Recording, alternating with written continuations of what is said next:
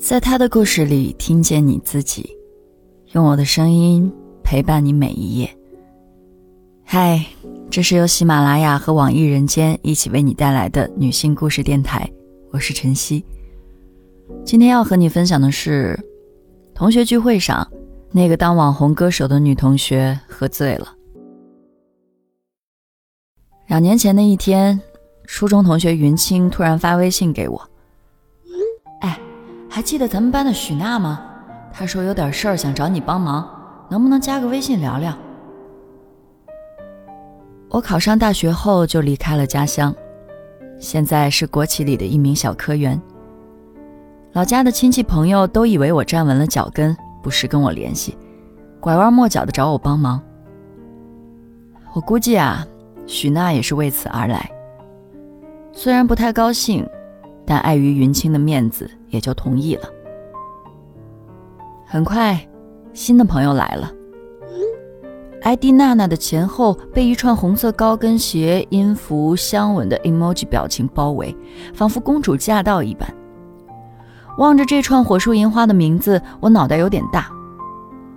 许娜倒是完全没有多年不见的疏离感，开门见山的问认不认识市里的领导，有笔大买卖想谈。言外之意还要给我提成，我哪里有这个本事，就婉拒了他。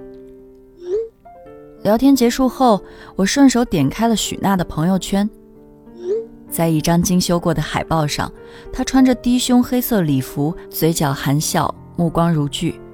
海报上赫然写着：“新生代实力派歌手上官娜娜。”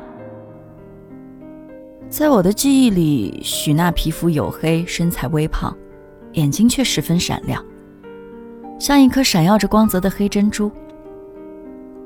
初中时，班里竞选班委，许娜报名参选文艺委员。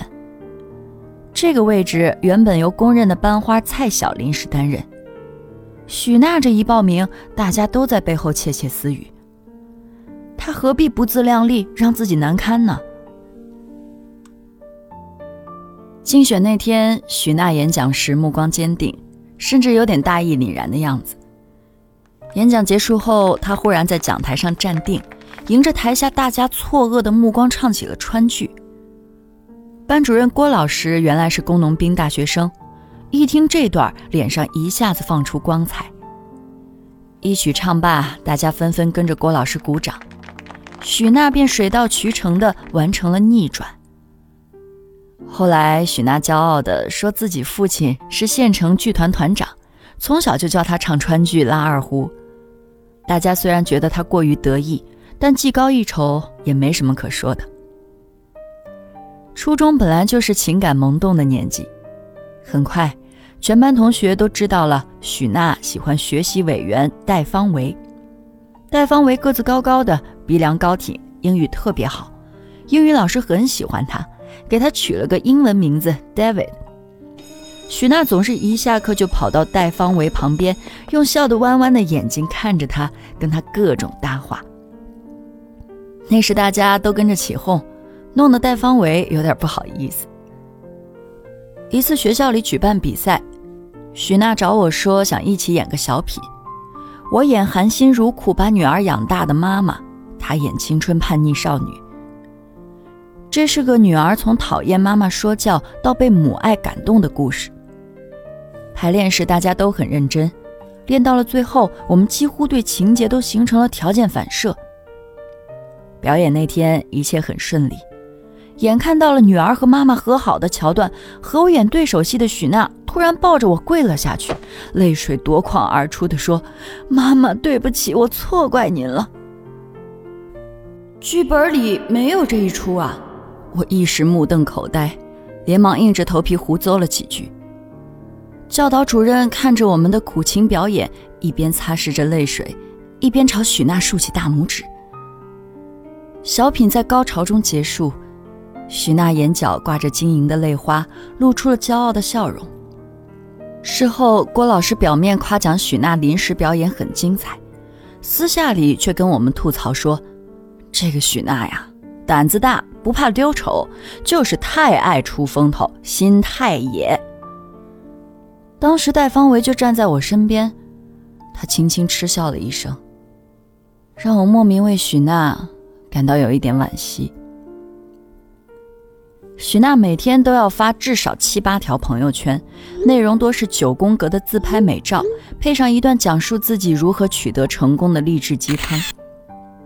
在这些照片里，她造型百变，有时候是锥子脸，有时好比卡通娃娃。有时又拥有明星般的气场，过着白富美的生活。云清靠着 QQ 空间和同学的只言片语拼凑出了他的经历。许娜的父亲只是剧团里一个拉二胡的，母亲做了半生阔太太的梦，最后却依然住在三教九流集聚的县城南街，只能把梦想全放在女儿身上。高中毕业后。父母不让许娜继续上学了，说女孩子读什么书，还不如趁早混社会。那是超级女生最火爆的年代，许娜多才多艺，总想着哪天遇到什么贵人就能一炮而红。她跑到酒吧里驻唱，每年都参加超女海选，却没有一次能从中突围。后来，许娜还真遇到了一位贵人大哥，邀请她去南京发展，包装她做歌手。自此之后，许娜就成了上官娜娜。QQ 空间里此前所有的内容也全部删除了。云清后来意外发现了许娜的微博，个人信息显示他比实际年龄小了八岁，毕业于某音乐学院，已经有好几万的粉丝。后来，云清告诉我。有一年过年，许娜回来，主动约了几个老同学去看郭老师。一坐下，他就开始大谈自己的演艺经历，认识多少大牌明星，有多少粉丝，听得大家都很尴尬。临别时又痛哭，说进了社会才感觉学校里认识的朋友最真心。大家觉得他每句话都像在吹牛，但说到动情处，好像又有点真。以至于分不清楚他哪句话是真，哪句话是假了。袁清说着，给我发了一张他们在郭老师家的合影。照片中的许娜体型壮硕，膀大腰圆，宛如市井街头摆摊的中年妇女，和她微信里的形象天壤之别。由于许娜发朋友圈的频率太高，我只好把她的朋友圈屏蔽了。过了三个月。我忽然收到一条来自她像是群发的消息，说自己开始代言面膜了，要带大家美个够什么的。我点开他的朋友圈，原来他已经转战微商了。再往前翻，是他和广州一家面膜代工厂签订合同的场景。照片中，许娜神情傲慢地打量着合同上的字句，长相帅气的男助理毕恭毕敬地站在他身旁。那时，他的演艺事业也有了突破，站上了中央电视台一档选秀节目的舞台。那段时间，他朋友圈除了刷面膜广告，就是他和著名主持人们的合影。许娜亲切地称呼他们为某某姐、某某哥。许娜似乎挣了很多钱，配图往往是手握方向盘的自拍，当然不忘露出汽车品牌标志。他出入的圈子也是非富即贵。比如受邀去谁家的别墅参加派对，奢华的照片还会配上“圈子决定了视野，跟什么层次的人做朋友，自己才会是什么层次”之类的文字。其中也有遗憾，比如一直没有固定的男朋友。不过他对此也表现得非常洒脱，说：“优秀的女人一辈子都会有向男人说不的勇气。”我忍不住和云清分享起自己的观察，云清哈哈大笑的说他在吹牛。许娜后来把之前说在朋友家别墅开派对的朋友圈删了，改口说别墅是自己的。这些话三分真七分假，谁也不敢信。但云清又说他也过得不容易，应该受了很多苦。末了，云清仿佛忽然想起一件重要的事儿。说许娜呀，现在还喜欢戴方维，每次回来都要让他把戴方维约出来。去年冬天，他们几个老同学相约去海南旅游。虽然大家年纪都不小了，但都有一个共同点，没有一个在感情方面稳定下来的。比如蔡晓，在和当地一个富二代谈着恋爱，可富二代却绝口不提结婚。除了他，还有别的女朋友。戴方维在省城一家英语培训机构做老师，也是只谈恋爱不结婚，像在逃避什么，又像在期待什么。许娜一路上都在找各种机会向戴方维抛媚眼儿，一会儿暗示自己现在很红，有很多老板在追，一会儿叫戴方为男神，走路的时候也故意挨着他。戴方维虽然不正面回应，但也拉不下脸拒绝。旅行的最后一天晚上，大家喝了点酒，躺在酒店里聊天。聊到动情处，许娜似乎受了感染，一下过去抱住戴方维，嚷嚷说：“我对你的感情，你到底知不知道啊？”戴方伟有些尴尬，向云清使眼色求救。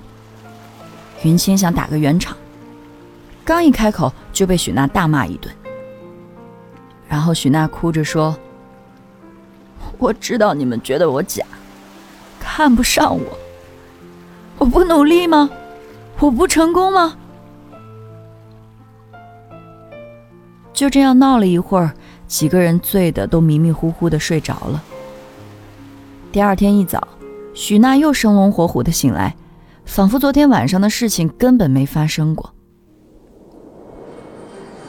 海南之旅回去后。许娜再次赶上了潮流的浪尖，成了某文化传媒的董事长。